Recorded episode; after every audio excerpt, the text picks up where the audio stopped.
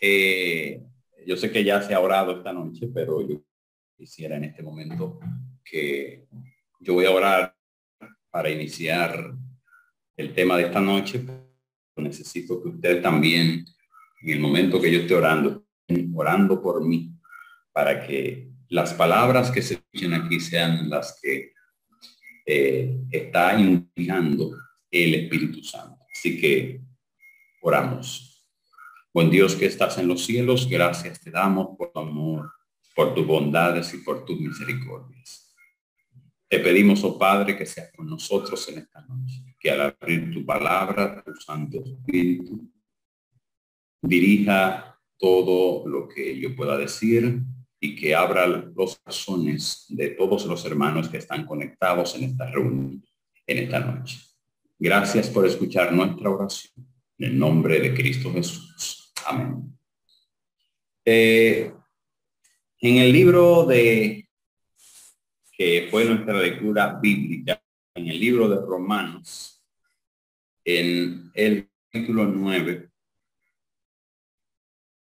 Romanos el, el capítulo 9, encontramos esta lectura. Libro de Romanos, capítulo 9. Vamos a ver, me gustaría que todos allá lo tuvieran. Ahora sí.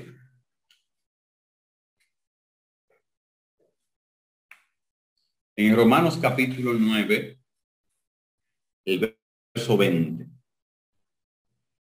encontramos allí. Dice el apóstol Pablo, más antes, oh hombre, ¿quién eres tú para que alterques con Dios?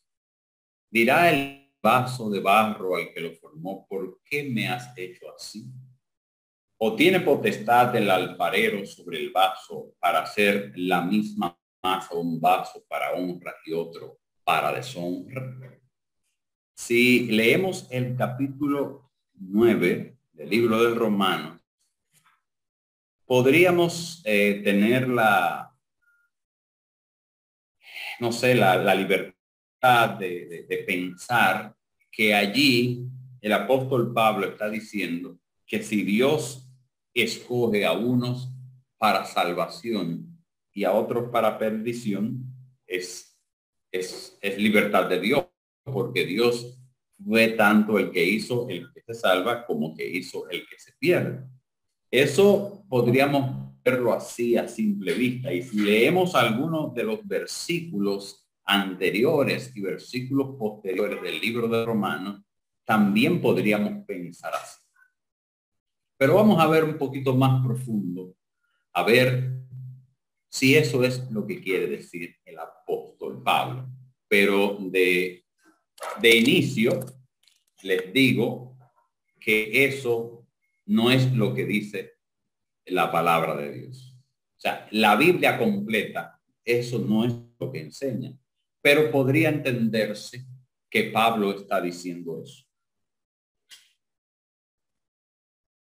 Si vemos el versículo 22 dice, y que si Dios queriendo mostrar su ira y hacer notorio su poder, soportó con mucha paciencia los vasos de ira preparados para destrucción, y para hacer notorias las riquezas de su gloria, las para con los vasos de misericordia que él preparó de antemano para gloria. Si leemos esta declaración y entendemos que Pablo está hablando de salvación, entendemos, pero entonces ahí quiere decir que Dios preparó a unos para salvarse y preparó a otros para perderse. Pero en el versículo 13, anterior al versículo, a los versículos que hemos visto, encontramos como está escrito, a Jacob amé, más a Esaú aborrecí. Hay mucha gente que ha utilizado este texto para decir precisamente eso, que Dios utiliza, prepara algunos seres humanos para que se salven y otros para que se pierdan. Dice el versículo 14, ¿qué pues diremos? ¿Hay injusticia en Dios? Entonces Pablo dice, en ninguna manera. Y entonces Pablo allí muestra una declaración del Antiguo Testamento. y dice, pues a Moisés dice, tendré misericordia del que yo tenga misericordia y me compadeceré del que yo me compadezca. Así que no depende del que quiere, ni del que corre, sino de Dios que tiene misericordia. Así que no depende del que quiere, ni depende del que corre, sino de Dios que tiene misericordia. Si tú no conoces qué pasó allí en ese episodio, cuando dice, tendré misericordia del que yo tenga misericordia, tú puedes entender que está hablando de salvación. Pero allí no está hablando de salvación. ¿Cuál es el evento que ocurrió cuando Dios dijo palabras? Éxodo capítulo 33. En Éxodo capítulo 33 dicen, entonces dijo, te ruego que me muestres su gloria. Moisés le está diciendo allí al Señor, muéstrame tu gloria. Y él respondió, y el Señor respondió, yo haré pasar todo mi bien delante de tu rostro y proclamaré el nombre de Jehová delante de ti. Entonces allí viene la declaración. Y el Señor dice, y tendré misericordia del que tendré misericordia. Y seré clemente para con el que seré clemente.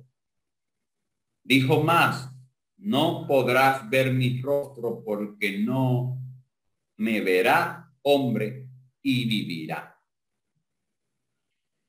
Tendré misericordia del que yo tenga misericordia y me compadeceré del que yo me compadezca. Esa expresión la está diciendo Dios cuando me dijo, muéstrame tu gloria. Entonces el Señor tuvo misericordia con Moisés y le mostró su gloria, que no se la mostró a otro.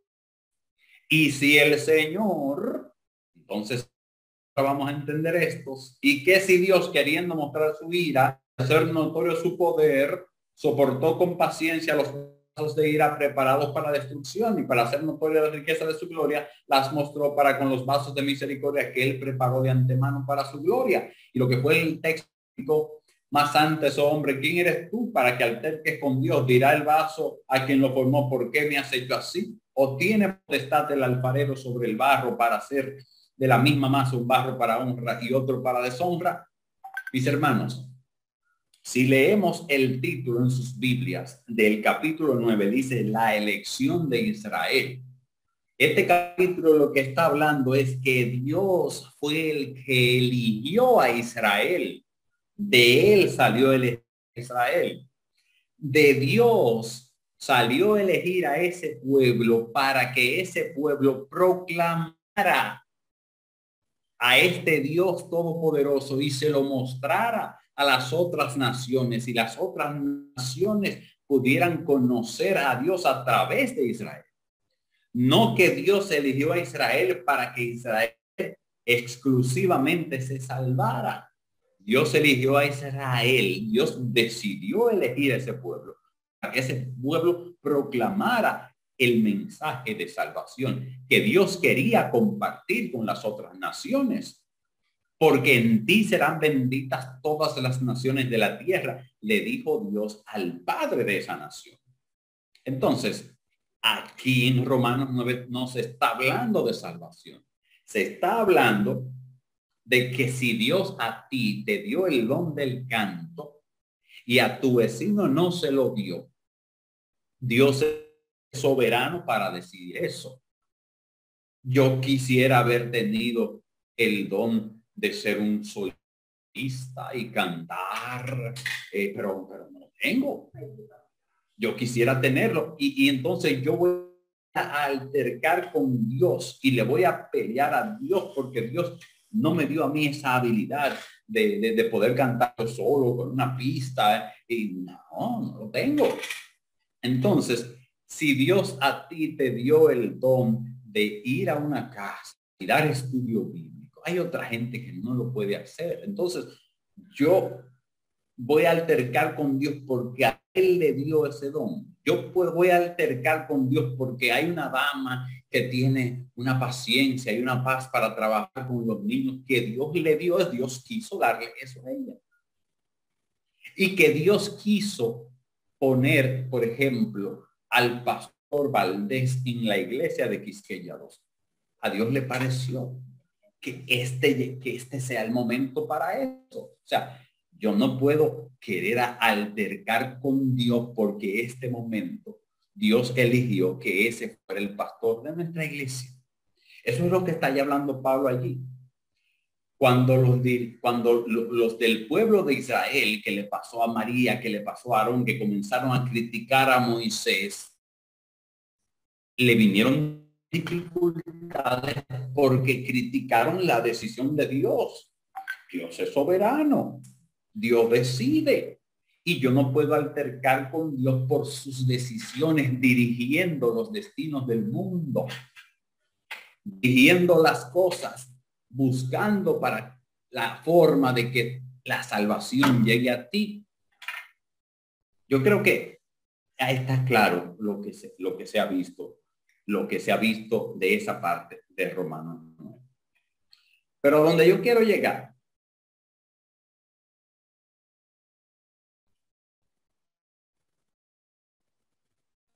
Esa es. No entendamos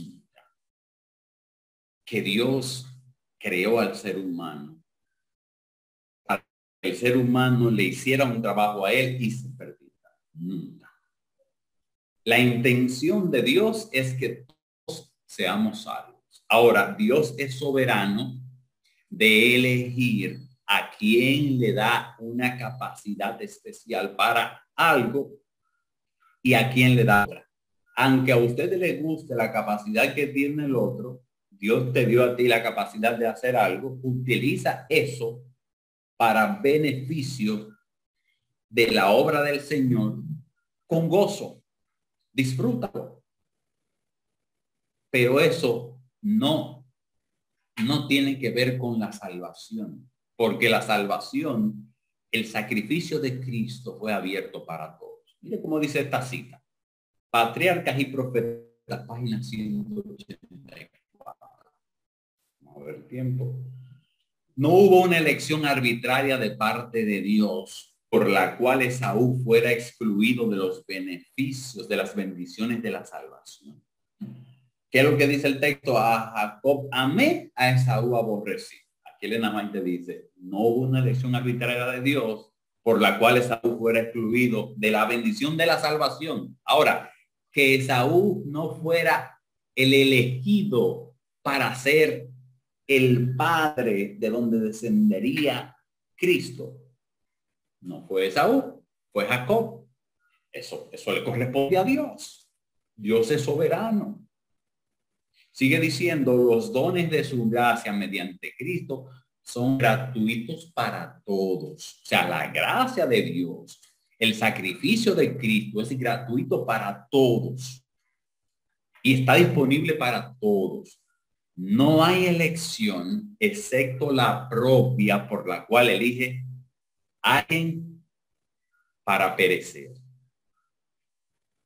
La gente que perece, el que se pierde, se perderá por su propia elección. Porque Dios es un Dios misericordioso. Dios no es injusto. Y Dios no va a permitir que nadie que desee salvarse se pierda.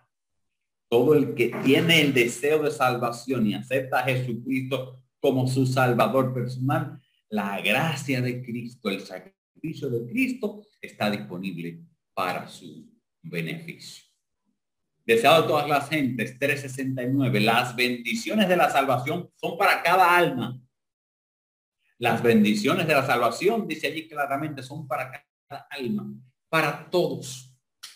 Nada, a no ser su propia elección, puede impedir a algún hombre que llegue a tener parte en la promesa hecha en Cristo por el Evangelio.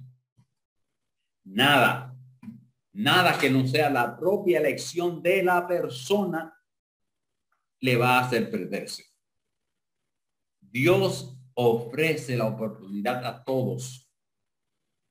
En esta que todos los que estamos aquí conectados tenemos la oportunidad que Dios nos da y tenemos el ofrecimiento de escuchar su palabra y que a través de escuchar su palabra el Espíritu Santo impresione en nuestros corazones para aceptar el beneficio que Cristo nos ofrece. Todos. Nadie, nadie que se pierda lo hará porque Dios decidió que él se va a perder. Cada uno tendrá la oportunidad de hacer su propia elección.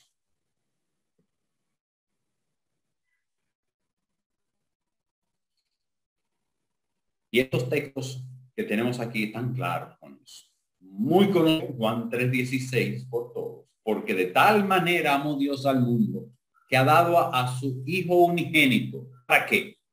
¿Para que cuántos? Para que todo aquel que en él crea no se pierda, sino que tenga vida eterna. La oportunidad de salvación es para todos ricos, pobres, buenos, malos, blancos, negros, todos. Y en Juan 12, eh, versículo 32, y yo, si fuere levantado de la tierra, o sea, y yo, si fuere crucificado, ¿a cuántos atrae a mí? A todos, a todos atraeré a mí mismo. Y segunda de Pedro, el capítulo 3, versículo 9, el Señor no retarda su promesa, según algunos la tienen por tardanza, sino que es paciente para con nosotros, no queriendo que ninguno perezca, sino que qué, que todos, que todos procedan al arrepentimiento. Deseado toda la gente 422. Dios no obliga a los hombres a renunciar a su incredulidad Delante de ellos están la luz y las tinieblas, la verdad y el error. Oiga cómo termina diciendo, a ellos les toca decidir lo que aceptarán. Dios a todos le pone la opción. A todo ser humano Dios le da la oportunidad de decidir para qué lado coger, para este lado o para este lado. A todos. Y a ellos dice, de la cita, les toca decidir lo que aceptarán. Entonces, Romanos, el mismo libro de, del capítulo de, de, Romanos, el capítulo 11 ahora dice, porque ¿quién entendió la mente del Señor? ¿O quién fue su consejero? ¿O quién le dio a él primero para que le fuese recompensado. Porque de él y por él y para él son todas las cosas. Hablando de la soberanía de Dios. A él sea la gloria por los siglos de los me, me, impacta el versículo 36, porque de él y por él y para él, es, es abarcándolo todo, de Él, por Él y para Él son todas las cosas. Es la soberanía de Dios. Es la soberanía de Dios. Dios es el que decide. Recuerden, no quien se salva. Dios es el que decide a quién darle lo que le da. Aunque yo no lo entienda, yo acepto la soberanía de Dios. Ahora, en la parte final, en el tramo de, esta, de, esta, de esta conversación, vamos a ver. En el tramo final, segunda de Corintios capítulo 2, como Dios, ¿verdad? Como Dios decide qué te va a entregar, Dios decide qué te va a dar como Dios decidió que, que, Jacob iba a ser eh, el heredero de la promesa de Abraham, que le había dado a Abraham, entonces en la descendencia, que no iba a ser Esaú, que nació primero, salió primero, sino Jacob. como, como ya entendemos que Dios es soberano, segunda de Corintios capítulo 2, recordamos que Pablo fue llamado directamente por Cristo. Y Pablo dice allí, y para que la grandeza de las revelaciones no me exaltase desmedidamente, ¿qué es lo que está diciendo Pablo allí? O sea que dice, Dios tuvo la misericordia conmigo de dotarme de muchas revelaciones. O sea, Dios fue benigno conmigo, fue, fue especial conmigo y me dio muchas revelaciones. Entonces dice Pablo, y para que la grandeza de todo eso que Dios me dio no me salte, dice Pablo, me fue dado un aguijón en mi carne, un mensajero de Satanás que me abofete, para que no me enaltezca sobremanera. Ah, porque lo que pasa es que Dios decide dar, sí, Dios decide dar, pero lo que pasa es que tú como ser humano a veces te puedes exaltar te puedes creer muy grande por lo que Dios te dio. Entonces, como dice Pablo, Dios me, me puso un aguijón para que me abofete y para que no me enaltezca. Respecto a lo cual, por tres veces he rogado al Señor que me lo quite y no me lo quita. Y lo que me ha dicho es, bástate mi gracia, porque mi poder se perfecciona en la debilidad. O sea, no te lo voy a quitar.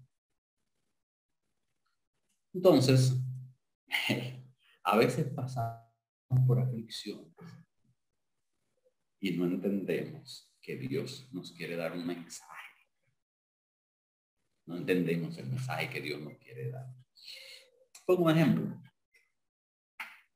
Dios te quiere dar un, un mensaje de eh, una, una, te quiere guiar a, la paciencia, ¿verdad? Porque tú tienes un problema que, que te airas fácilmente y, y, dice, vamos a ver cómo va este muchacho.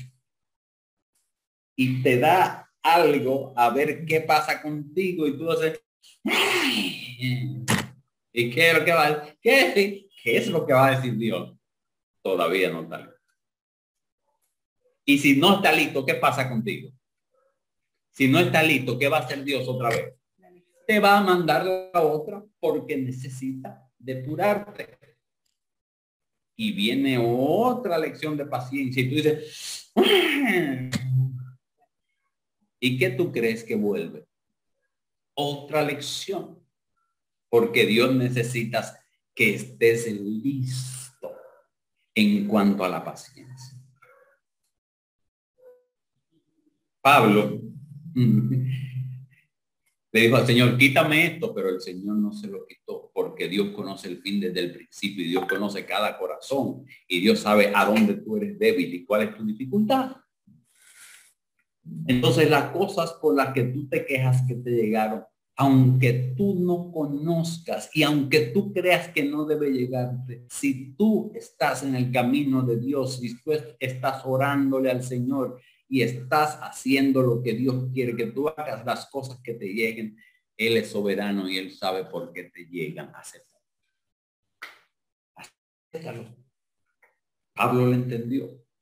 Y Pablo dijo, ese mensajero me lo puso ahí para que no me enaltezca. Porque incluso nosotros leemos los escritos de Pablo y sentimos una cosita. Sentimos una cosita y el Pablo estaba claro. Hechos 9. El Señor le dijo, ve, oigan eso, miren. Cuando Ananías, el Señor le dijo, ve donde Saulo. Y dice, no, pero Saulo, no, Saulo, no. Saulo está haciendo estrago, pues no, Señor, pero tú estás confundido. Cuidado si es otro. Y el Señor le dijo estas palabras. Ve, porque instrumento escogido me es este, para llevar mi nombre en presencia de los gentiles y de reyes y de los hijos de Israel. Y ese es el versículo que a mí me, me, versículo que dice, porque yo le mostraré, no, no, no le mostraré la felicidad que va a sentir, no, yo le mostraré, dice allí, cuánto le es necesario padecer en mi nombre. Mire, nosotros sabemos quién es Pablo, nosotros sabemos todos los escritos que nos han llegado a nosotros de Pablo, todo lo que nosotros hemos sido nutridos por Pablo. Y el Señor le dice a Ananías, yo le voy a mostrar a él que yo lo llamé para que padezca. Y si nosotros vemos los escritos de Pablo, el libro de ellos, nos damos cuenta todo lo que padeció Pablo. Y nos preguntamos, pero ¿cómo Dios llama a una persona? Dice, te estoy llamando para que padezcas mi nombre. Oh, Dios es poderoso. Dios podía impedirle todo a Pablo. No, el Señor le dijo, es para que padezcas en mi nombre. Tú vas a hacer una obra, yo te estoy escogiendo y tú vas a ser un grande, pero vas a padecer. Los mismos discípulos de Jesús, todos murieron en dificultad, en padecimiento, en martirio. Y vimos que el llamado de Pablo fue para padecer, para que el testimonio de él llegue a nosotros y nos dé fortaleza. Dice palabra de vida del gran maestro, página 298. Hemos de llevar las cargas que Dios nos señala. ¿Qué entienden ustedes por eso? ¿Qué está diciendo allí? Que debemos llevar las cargas que el Señor soberano nos pone. Él sabe por qué nos las pone. Llevándolas por su causa y siempre recurriendo a Él en busca de descanso. Ah, ¿qué es lo que dice el Salmo 23? ¿Qué es lo que dice el Salmo 23? O sea, me pastoreará cuando esté en dificultad. Me pastoreará cuando esté en dificultad. Entonces, ¿qué es lo que dice allí? Siempre recurriendo a Él en busca de descanso. Cualquiera sea nuestra obra, Dios es honrado por un servicio alegre y de todo corazón. Vean lo que dice allí. Se agrada de que nos regocijemos en ser considerados dignos de ser sus colaboradores. Cuando usted, aunque lleve carga, aunque llegue sufrimiento, se agrada de que Dios te dio esta verdad que tenemos nosotros, los adventistas del séptimo día. Es un privilegio para nosotros tener esta verdad. Si usted estudia el nacimiento de esta iglesia, se da cuenta que usted está en el remanente de los últimos tiempos. Y es un privilegio. Andan muchos por afuera con la bandera del cristianismo, pero no tienen el mensaje que usted tiene. Es un privilegio. Y como Pablo, si Dios te dio este privilegio y también te incluyó porque Él lo consideró necesario, dificultades, hemos de llevar las cargas, dice el texto que Dios nos señala, llevándolas por su causa y siempre recurriendo a Él en busca de descanso. Llevemos las cargas que Dios nos da y recurramos a Él en busca de paz y en busca de descanso. Dice Pedro capítulo 2, pues qué gloria es si pecando sois abofeteados y lo soportáis más. Si haciendo lo bueno sufrís y lo soportáis, esto es ciertamente, es aprobado delante de Dios. Si tú eres una persona buena y te llegan dificultades y, a pesar de eso estás eh, eh, con un espíritu de ánimo, entendiendo que aunque, aunque llevas esas dificultades, entendiendo que, que tú aceptas la voluntad de Dios, eres aprobado delante de Dios. Pues para esto fuiste llamado, dice, dice Pedro, porque también Cristo padeció por nosotros dejándonos ejemplo para que sigáis sus pisadas. Oye, Pedro dice, para esto fuimos llamados. Para esto fuimos llamados. Y en el capítulo 4 dice Pedro, amados, no se sorprendan del fuego de prueba que les ha sobrevenido. ¿Qué, es lo que está diciendo Pedro allí? Pero, pero, pero es normal. Si tú tienes pruebas y dificultades, no te sorprenda como que, ay, ¿por qué esto me vino? Dice Pedro, no te sorprenda de eso. Y Pedro dice, me, me, me, me inquieta, me, me, me, llama la atención esta expresión de Pedro, como si alguna cosa extraña pasase. Normal. No se sorprendan, eso es normal, dice Pedro. Sino gócense por cuanto son participantes de los padecimientos de Cristo para que también en la revelación de su gloria os gocéis con gran alegría. O sea, gózate en las dificultades, porque si tú estás en Cristo y confías en Cristo y siguen los caminos de Cristo, recibiréis gran alegría cuando se manifieste la gloria. Dice el versículo 14, si sois vituperados por el nombre de Cristo, soy bienaventurados, porque el glorioso Espíritu de Dios reposa sobre vosotros. Ciertamente, de parte de ellos, Él es blasfemado, pero por vosotros glorificado. Pero si alguno padece como cristiano, no se avergüence, sino que glorifique a Dios por ello. No importa los padecimientos que vengan, glorifique a Dios por ello. Ya terminando, Camino a Cristo, página 120. Dice allí, por vuestra influencia inconsciente pueden los demás ser alentados. Están viendo que tú estás pasando dificultad, pero estás fortalecido, tiene buen ánimo, estás predicando. ejemplo, estás predicando. Ahora, si te desanimas, eso también puede conllevar al desánimo y que otros se puedan apartar de la verdad viendo que tú que predicas la verdad te estás desconfiando. Eso es lo que dice ahí el camino Cristo. Romanos, porque ninguno de vosotros vive para sí, ninguno muere para sí. que Dios, el deseo de Dios es que todos nos salvemos. Dios quiere que todos nos salvemos. Pero Dios deposita en el que Él quiere, deposita las cosas que Él quiere. Dios aún hace un vaso, le, a uno le pone una asa, a uno le pone otro tipo de agarrera, como Él quiere. Dios a quien quiere le da bienes, a quien quiere le da porque Él es soberano. Pero que yo esté sufriendo, o sea que yo no esté sufriendo. O sea, que yo tenga bienes, o sea, que no tenga bienes, como quiera, glorifica a Dios porque te da el beneficio de la salvación en Cristo Jesús. No importa quién tú eres, no importa el color que tengas, no importa si tú has tenido una vida de desgracia, no importa que tú has tenido una vida en el lodo, Dios te da la oportunidad de salvación.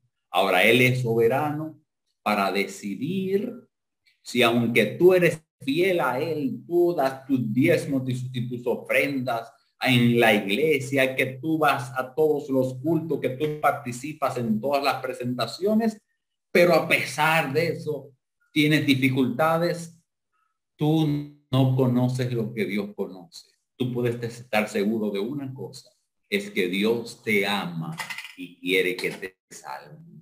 Y si para que te salves necesitas pasar por esa dificultad y por ese filtro de prueba, da gloria a Dios que te lo envía porque Él lo que quiere es tu salvación. Que Dios te bendiga y te ayude a comprender el mensaje que Dios quiso que llegara a ti en esta noche. Te invito ahora para que oremos y que pongamos nuestras vidas en las manos de Dios. Oramos. Buen Dios y Padre que estás en los cielos, muchas gracias por esta oportunidad de compartir tu palabra.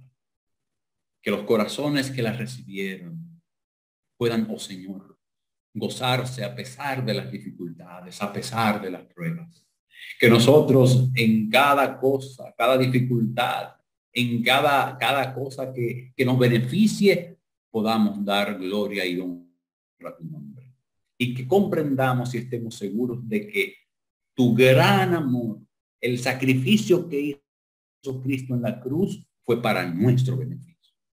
Y no importa que nosotros no entendamos las cosas que nos pasan, que confiemos en ti. Como decía el himno que cantamos, aunque suframos aquí, tenemos esperanza que reinaremos con Cristo en la patria celestial. Amén. Bendice una forma especial nuestra iglesia a nuestros miembros, a todo el distrito de Quisqueya 2 que está reunido en esta noche, en esta, en esta, esta conexión a través de Sumo, Señor. Amén, Señor. Ojalá que cada uno de los que estamos conectados aquí, aquel día cuando Jesucristo se manifieste en las nubes de los cielos, estemos preparados para recibir al Señor y estemos para siempre con Él. Amén. En nombre de Cristo Jesús te lo pedimos. Amén. Amén. Amén. Amén. Amén. Que Dios le bendiga. Amén.